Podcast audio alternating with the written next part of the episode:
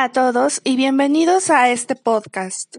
En este episodio hablaremos sobre uno de los mayores desafíos ecológicos, el calentamiento global, además de sus repercusiones en México y en el mundo. El calentamiento global se define como el aumento en la temperatura promedio del planeta, el cual ocasiona distintos problemas para la biodiversidad. Una de sus múltiples causas se debe a la emisión de gases de efecto invernadero o abreviado GEI, la cual lleva sucediendo más de cuatro mil millones de años, este siendo un aproximado de cuando se formó la atmósfera alrededor del planeta Tierra. Esta emisión de gases ha aumentado debido a la deforestación, la industrialización, la agricultura y la constante contaminación que genera el ser humano a través de esas actividades para beneficio propio. De acuerdo al informe reciente del IPCC, en 2018, la temperatura del globo ha aumentado 1.5 grados centígrados, representando un gran cambio con respecto a los procesos de industrialización, prediciendo que si continúa creciendo, el daño se volverá irreversible entre 2030 y 2052. Algunos ejemplos de los GEI son el dióxido de carbono o el gas metano. El cambio climático provocará retroceso en los esfuerzos de la población realizados para la disminución del aire contaminado, ya que en consecuencia las altas temperaturas provocarán un aumento de contaminantes secundarios como lo es el ozono. Desde 1996 a 2010, la temperatura de la superficie marina subió un grado Celsius, intensificando diferencias entre los estratos con agua fría o caliente. Este es un factor por el cual surge el deshielo de los glaciares, ya que disminuye el ascenso de nutrientes desde el fondo del mar, puesto que no todos los nutrientes necesarios llegan a este, causando que se derrita, y como consecuencia trae la migración de poblaciones cercanas a él, tanto de personas como de animales.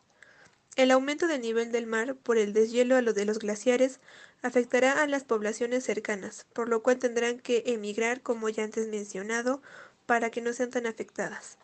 Esto trae como consecuencia algunos cambios pluviales directos, tales como son las inundaciones y sequías. De forma indirecta son el aumento de infecciones respiratorias, escasez de agua potable, servicios sanitarios e higiénicos y lo más grave, la producción alimentaria. Como conclusión al cambio climático afectará a la sociedad, puesto que si bien afecta a la misma, hay segmentos de ella que son más vulnerables que otros. Por lo tanto, tienen poca capacidad para mitigar los efectos o adaptarse a ellos.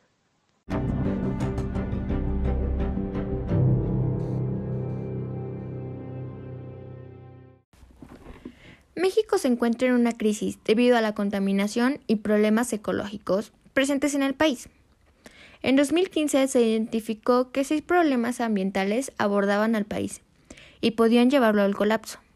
Algunos de estos problemas son falta de agua, movilidad, la excesiva producción de basura y contaminación del aire. Todo esto provocado por la falta o incumplimiento de reglas y normas en la sociedad. Actualmente el uso de estas reglas y normas es mucho más estricto, principalmente en la Ciudad de México y ciudades alternas, pues son estados y ciudades en que el índice de contaminación excedía los niveles aptos para la sociedad, principalmente porque México forma parte del Protocolo de Kioto, el cual obliga a los países industrializados a limitar las emisiones de gases de efecto invernadero para la protección de la atmósfera y aire que respiramos. Por otro lado, la contaminación en el agua es provocada por varios factores, como el vertido de desechos industriales o desechos municipales sin tratar en aguas, principalmente ríos.